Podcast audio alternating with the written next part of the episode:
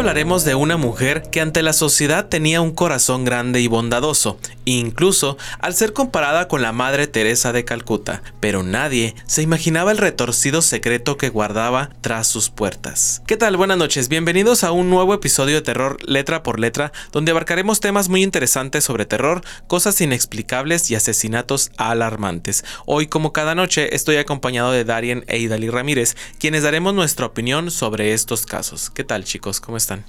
Hola chicos, buenas noches. Pues ya de nueva cuenta reunidos para platicar acerca de un caso más. En esta ocasión pues un caso aquí de, México que se suscitó en Michoacán, pero más adelante les daremos más detalles. Muy buenas noches amigos, así es, eh, gracias por acompañarnos una noche más, un episodio más y esta noche vamos a platicar acerca de María del Carmen Verduzco, mejor conocida como Mamá Rosa y vamos a empezar con ese tema que está muy interesante y es que saben de que ella nació en 1934 en Zamora, Michoacán. Que de su vida pasada pues se desconoce mucha información, realmente no sabría por qué no está toda la información de ella, de su biografía en, en las redes. Pero lo que sí se sabe es que desde que era adolescente se hizo cargo de un niño abandonado al que siguieron otros, a quienes protegió a pesar de la resistencia de su familia que su familia pues tenía dinero, era propietaria de empresas y de campos de cultivo. Sí, eso es otra cosa que se sabe de que desde muy pequeña pues nació en cuna de oro. Sí, siempre tuvo así como que el apoyo monetario. Mucho dinero, mucho dinero.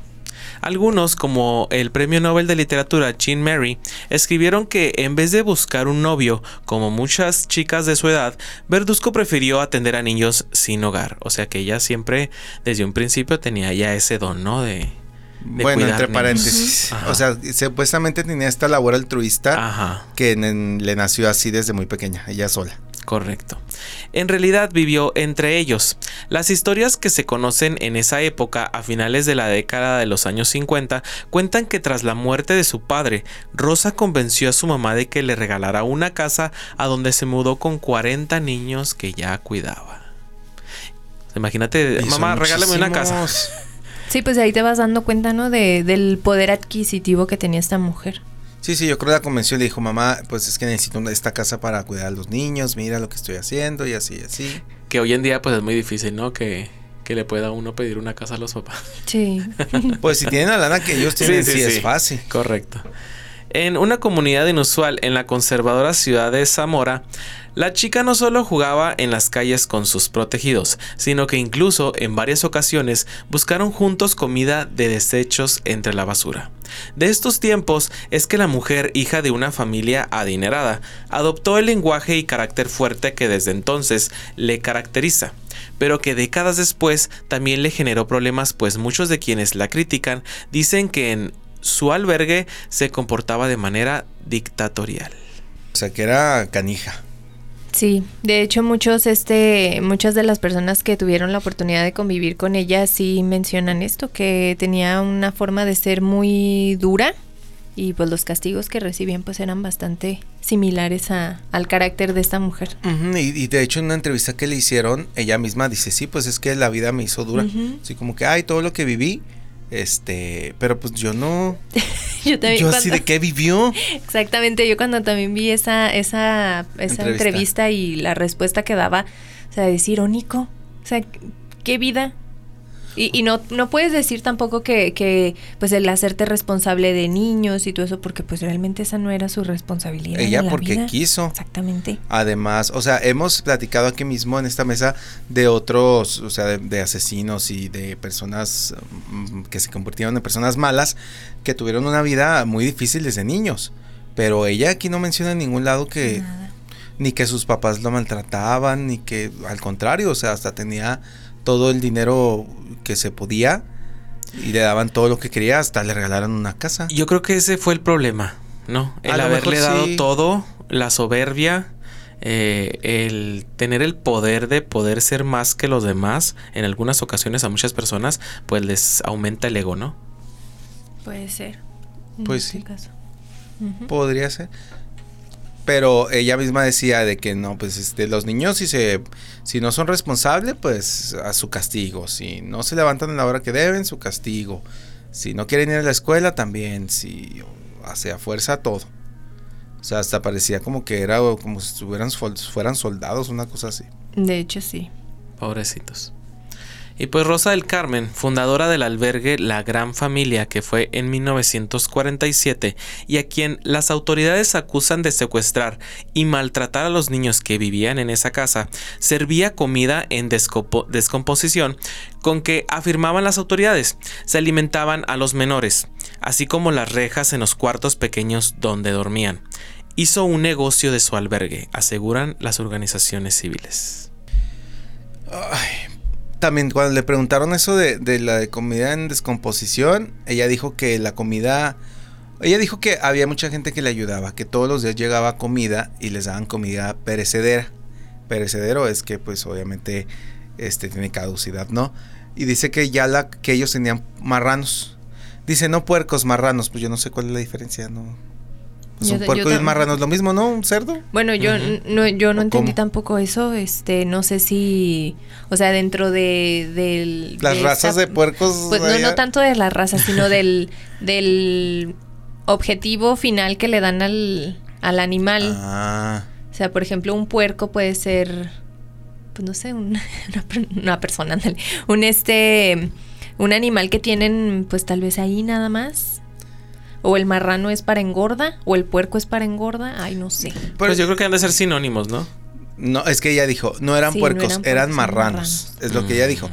Dijo, y cuando se nos descomponía la comida, o sea que ya no servía, se la dábamos a los, a los marranos.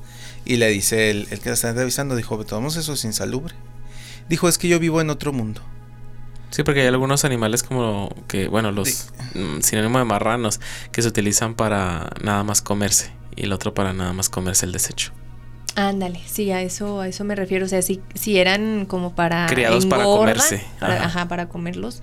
O, o eran pues nada más. Pues nada más animales para que se comiera el desperdicio. Sí, ella dijo que había como que dos tipos de personas: que la gente que tenía mucho dinero y que era así como que vivía en, en así como muy bien, y ellos que no tenían, como que ellos no tenían. Fíjate, y otro, otro dato importante es de que ella eh, construyó las habitaciones de este albergue eh, junto con la, o sea, fue ella y sus protegidos las que, los que construyeron estas habitaciones. Teniendo, los protegidos venían siendo los que cuidaban, los, niños. Los niños, ajá. Ella hizo las habitaciones junto con los niños.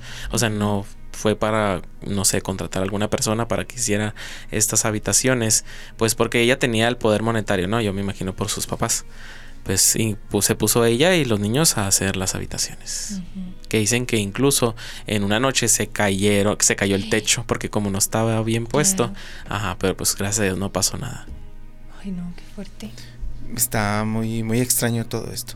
Y pues aquí Dali nos tiene más información sobre este caso muy interesante. Sí, chicos, porque pues apenas vamos comenzando y pues ya lo saben, vamos a hablar acerca ahora sí como tal del albergue La Gran Familia. Este, este albergue que fue como lo bautizó Verduzco surgió porque recibía muchos niños que otros sitios no aceptaban, incluso con adicciones o historias de delitos. Yo creo que ahí es donde empezó como el buen... a ver ajá, el buen ver de este albergue porque decían, ah, mira, pues qué buena es esta señora, que estos muchachos en donde quiera los rechazan y aquí ella los acepta porque ella tiene un buen corazón y les abre las puertas. Sí.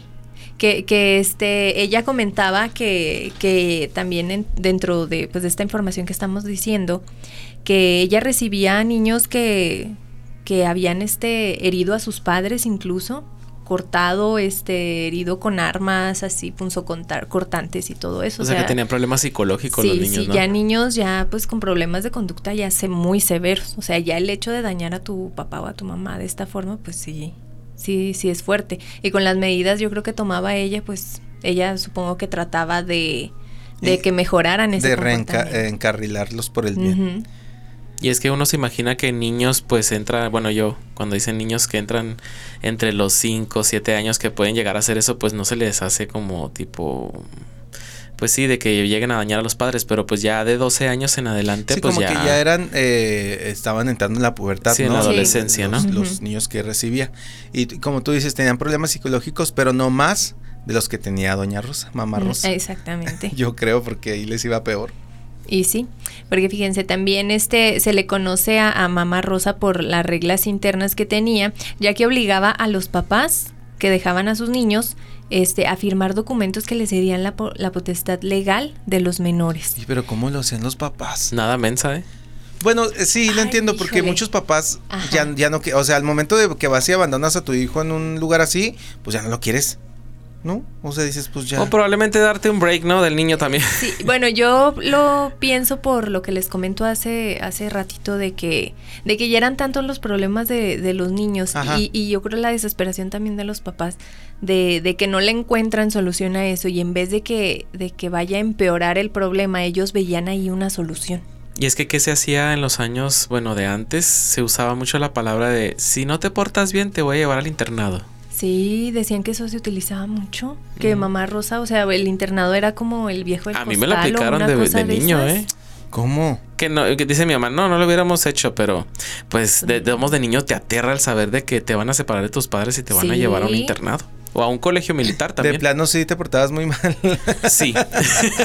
Lo acepto. Lo acepto aquí enfrente de ustedes. Sí, mira nada más.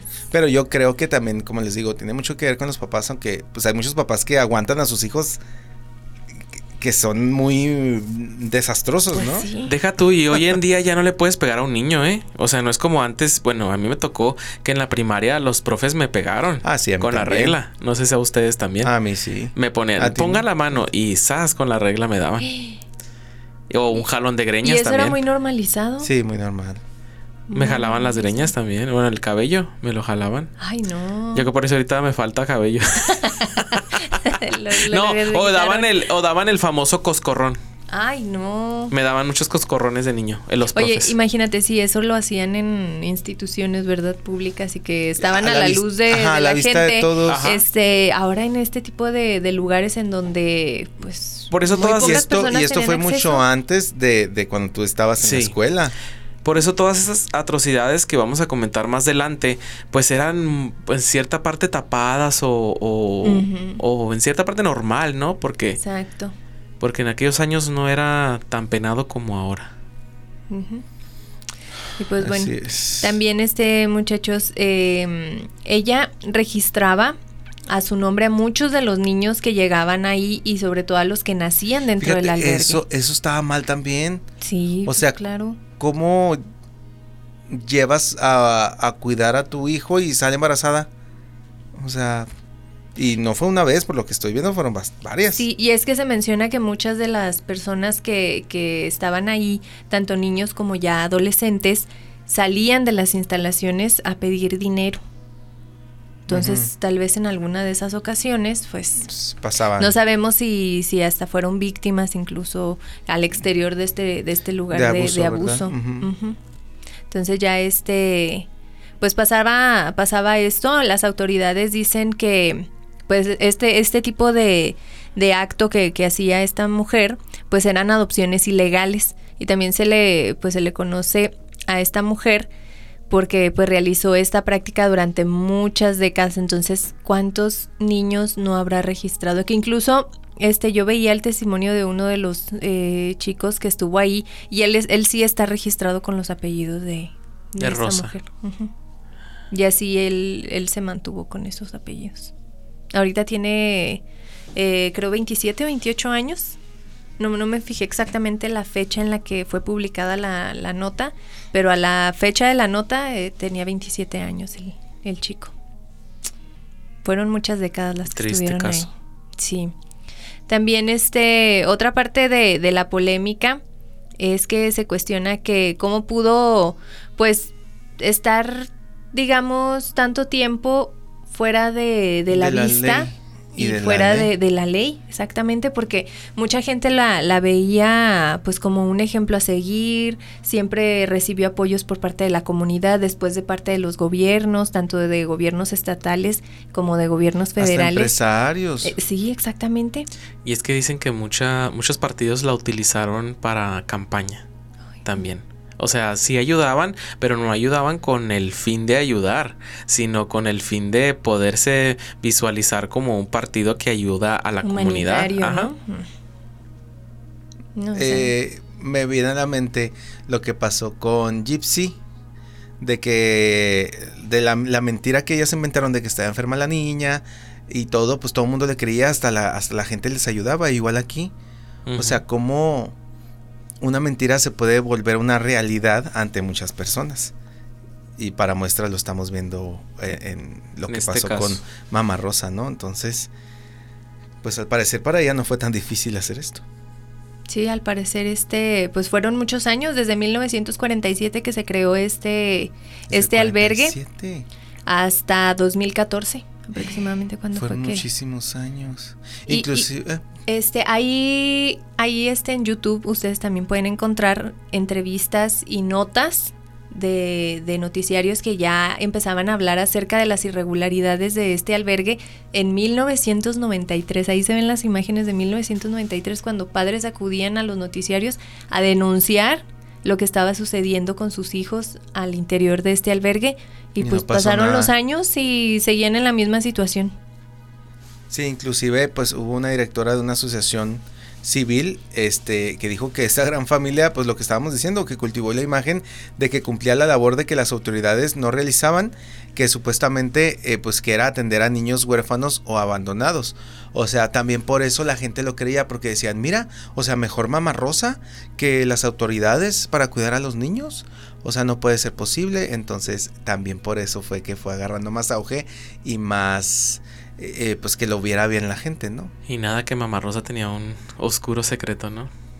Exactamente, muy, muy, muy oscuro. Sí, ahí este, ustedes en, en, internet pueden encontrar imágenes, videos del interior de este lugar. Era un lugar grandísimo. Creo que tenía más de 200 habitaciones, más de 200 cuartos.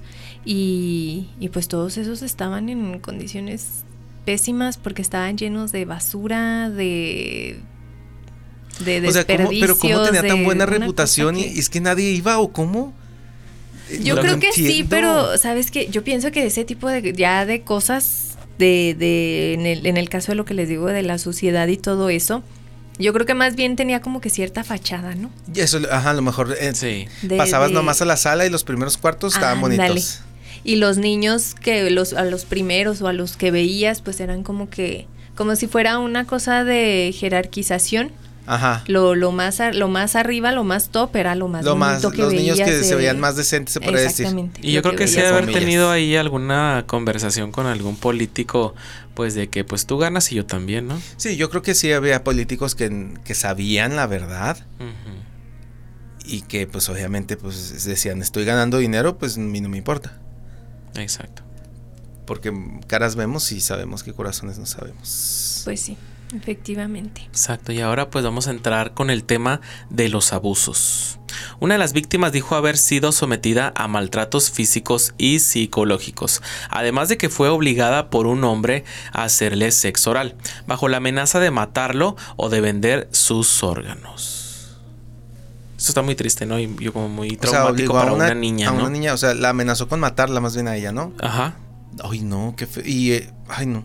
Y es que así como ese caso se, se mencionan mucho de, de, abusos dentro del, de este albergue, que incluso llegan a mencionarla a ella, o sea, involucrarla a ella sobre este tipo de, de abusos que iban hacia su persona. O sea, de, de parte de los de los niños hacia... O sea, que aparte de que llevaba personas para que abusaran de los niños, ella, misma lo ella misma abusaba. Fíjate, otra niña dijo que recibía golpes en el rostro y que era obligada por un sujeto a hacer estas fechorías que también hacía con la niña pasada.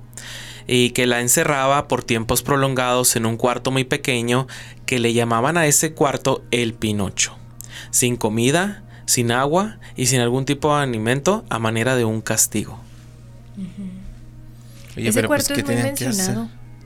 Entre la información que encontramos, el, cuarto fue, fue muy mencionado en, en, las notas, precisamente porque ahí era como un cuarto de castigos por así decirlo, ahí los metían y pues ahí se pasaban incluso días. Y es que a mí se me viene a la mente como un tipo calabozo, ¿no? A, mí se me viene a la mente como el de Tronchatoro de Matilda. Ándale. ¿La recuerdan que tenía como picos? Algo así, pero sí en picos, ¿verdad? Ahora que mencionas. Algo así, como que ni siquiera se podían mover mucho. y no tenían vista para nada. Sí, que si incluso ven este, las imágenes, les digo, de, del lugar, todo está enrejado. Todo está enrejado, todo tiene malla, no hay forma de, de no sé, como si fuera una cárcel. No, o sea, por fuera dices tú. Sí, sí, sí. O sea, entras a la parte, digamos, no sé si, si vieron las imágenes o si están ahí al pendiente ahí en donde quiera que nos estén escuchando. Este es como si fuera una escuela, ¿no? En, al centro está como un patio enorme y a las orillas están todas las habitaciones. Todas las habitaciones están, están con, con rejas, con alambre, con lo que fuera para, que, no, se, escaparan. Oye, pero pues qué triste, ¿no? O sea, escaparse de que pues ella misma debería o debió de haber como abierto las puertas con este amor para que los niños quisieran quedarse y no escaparse ya cuando ponen las rejas, pues ya te imaginas, te estás eh, imaginando, ahí un foco rojo de algo que esté pasando. O porque rejas? el infierno que están viviendo. Ajá. Otro testimonio fue de una joven que también narró que era sometida a abuso físico con una manguera y ella denunció eh, a un trabajador de albergue que la obligaba a realizar estos actos sexuales. Mientras que otro testimonio, otra chica, dijo que fue abusada sexualmente por uno de los administradores. De modo que, se quedó, aparte de esto, embarazada. Luego fue golpeada por este mismo sujeto para provocarle un aborto, golpeándola en el vientre en distintas ocasiones. Esto debe ser muy traumático, ¿no? Para, sí, para esta persona el haber sido violada y pues aparte quedar embarazada, otro trauma y luego otro trauma aparte provocar un aborto.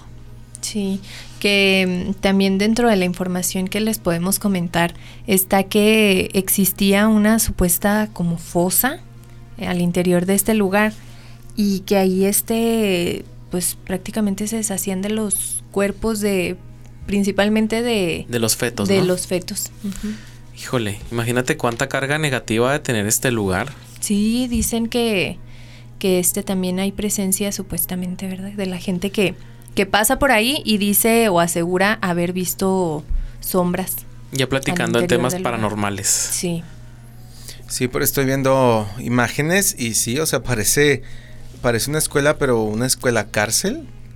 O sea, eh, y aparte parece un basudero donde estaban ahí los niños llenos de basura y de ropa y de todo y sí se ve muy feo. Y las camas es eh, puro alambre.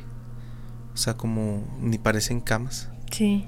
Los baños incluso también aseguran que no tienen puertas, o bueno, en su, en su tiempo no tenían puertas porque no le gustaba a ella que los niños se encerraran ni siquiera para hacer sus necesidades, tenían que estar observándolo siempre porque ella no sabía que se metía el niño a hacer al baño. Ay, no. Terrible. Otra víctima, fíjense que también contó que fue engañada por la fundadora del internado, eh, la conocida Mamá Rosa quien le había ofrecido libertad a su prima, pero cuando llegó al lugar las dos quedaron atrapadas. Ay, no. Imagínate. no, llegas por de la otra y, ahí te, quedas. es, como una película de terror, ¿no? Sí. Totalmente. Y es que podrían hacer una película de terror sobre este tema porque tiene mucho de dónde exprimir. Pero sería una película muy cruel y muy triste porque involucra a puros niños. Exacto. Y yo creo que esto es de lo más bajo que puede haber, ¿no?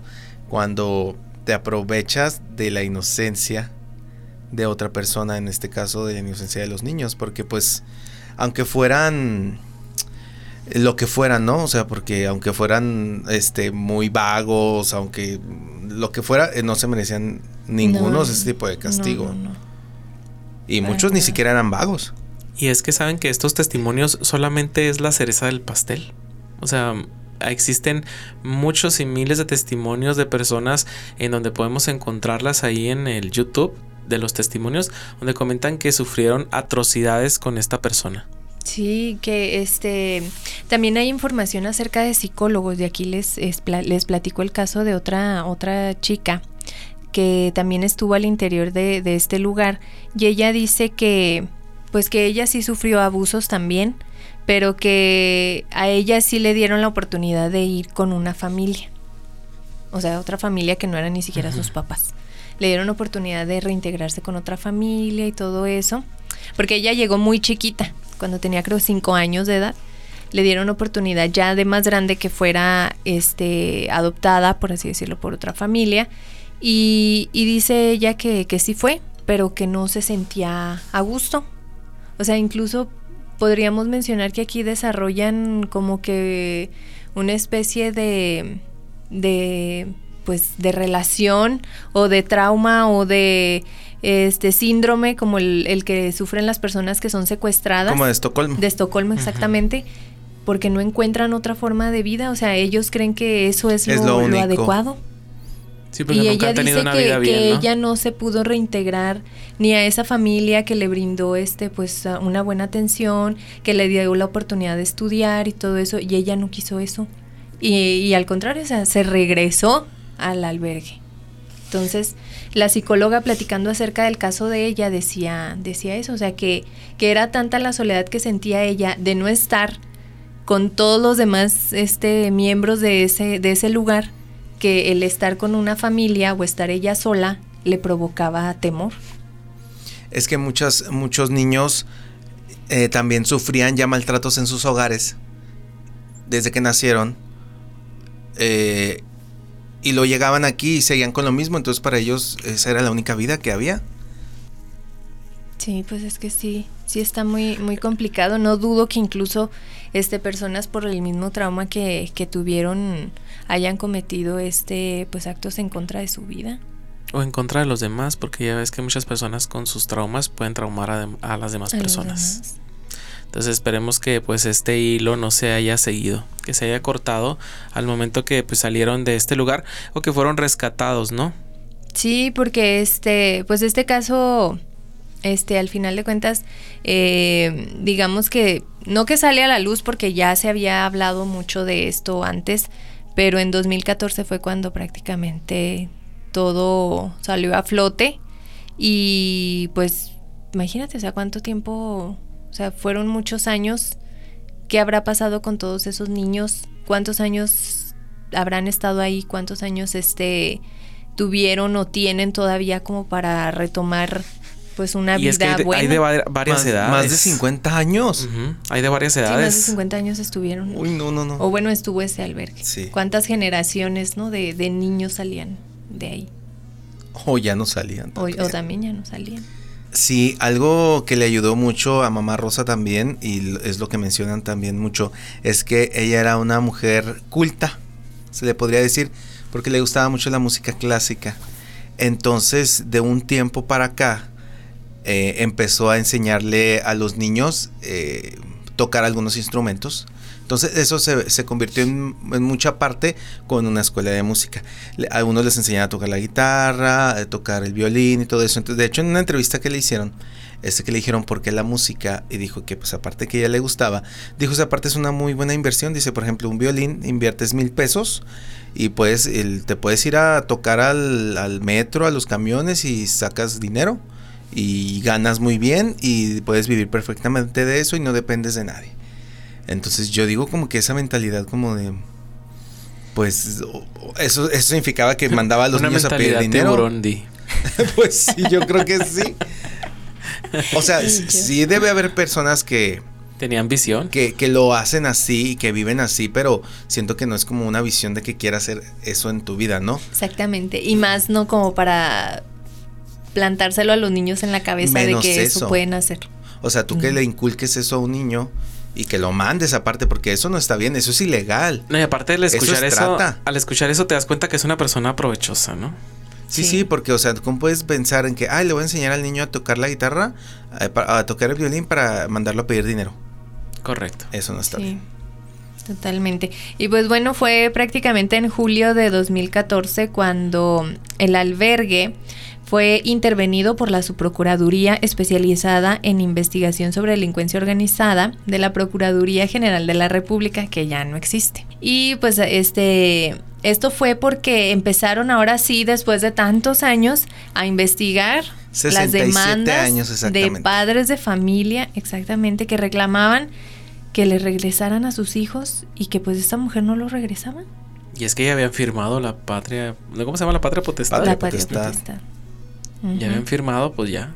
¿Qué, qué más puedan hacer? Pero sí, pero bueno, se supondría, yo creo que ya pero pues debería... de manera ilegal. Ajá, exacto. O sea, yo creo que la ley también debió haber dicho ahí de que no, pues sí fue por patria potestad, pero pues fue ilegalmente. Pues ya lo dijo muchos años después, hasta el 2014. Sí, sí, sí. Ya cuando ya tenían como 30 años los chavalillos, ¿no? Pues sí, porque imagínate empezando en el 47, o sea, 67 años. Pues muchos. Demasiado tarde. Y pues bueno, este, cuando llegaron las autoridades, esta mujer, Rosa Verduzco, fue detenida junto con ocho cómplices. Ella menciona que cuando tocaron a la puerta, ella abrió, eh, vio a un policía, le dijo que quería hablar con la, con la persona encargada, que con quien se podía dirigir. Y pues a mí se me hizo muy, muy extraño porque pues ella era la encargada y le dijo, ah, pues diríjase con otra persona. O sea, mandó al policía con otra persona. Y cuando el policía ingresó, ella vio a todo un así un altero de, policías con armas y todo queriendo entrar.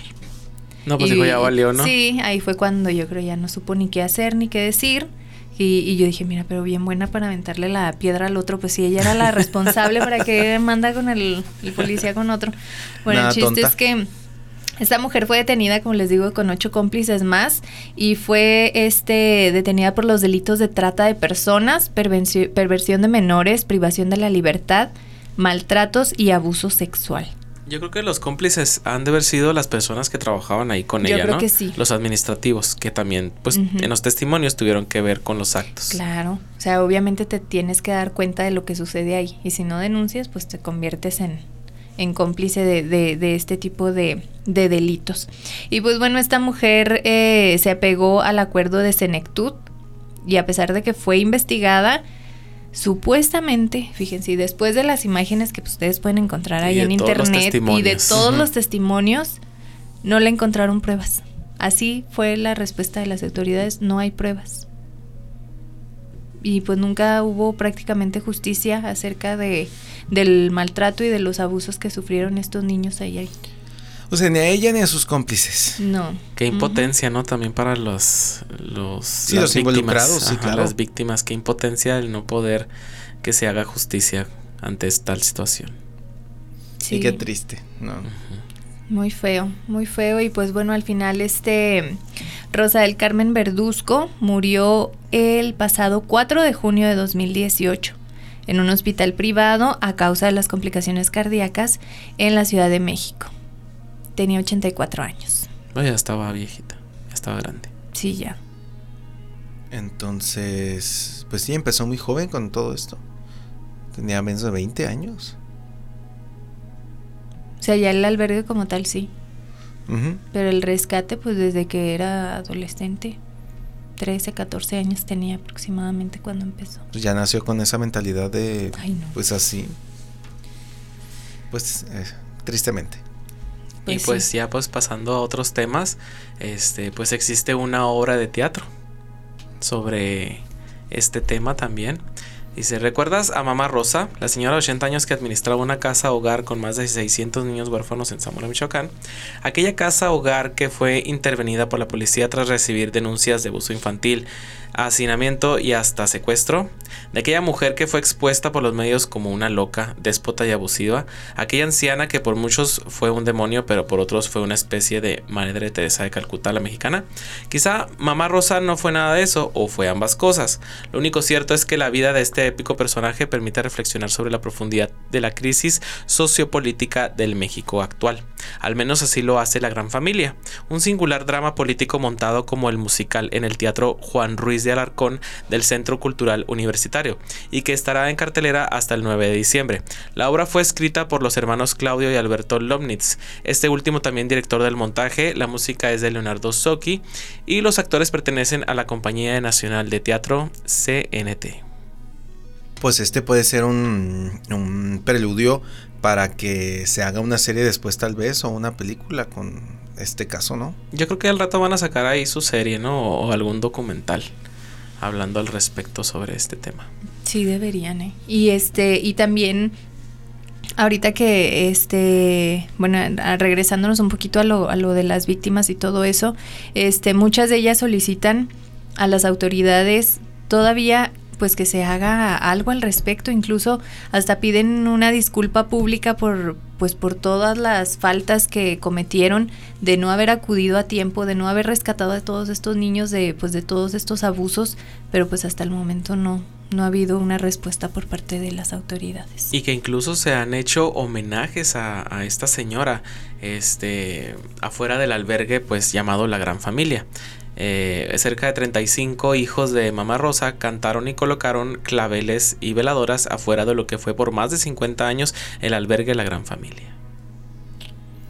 Hay gente que todavía, hay personas que pues probablemente consideran que, Es lo que yo les, les platicaba fuera del aire, que si creían que, y yo creo que sí, ¿no? Que había personas, había niños a los que sí los trató bien.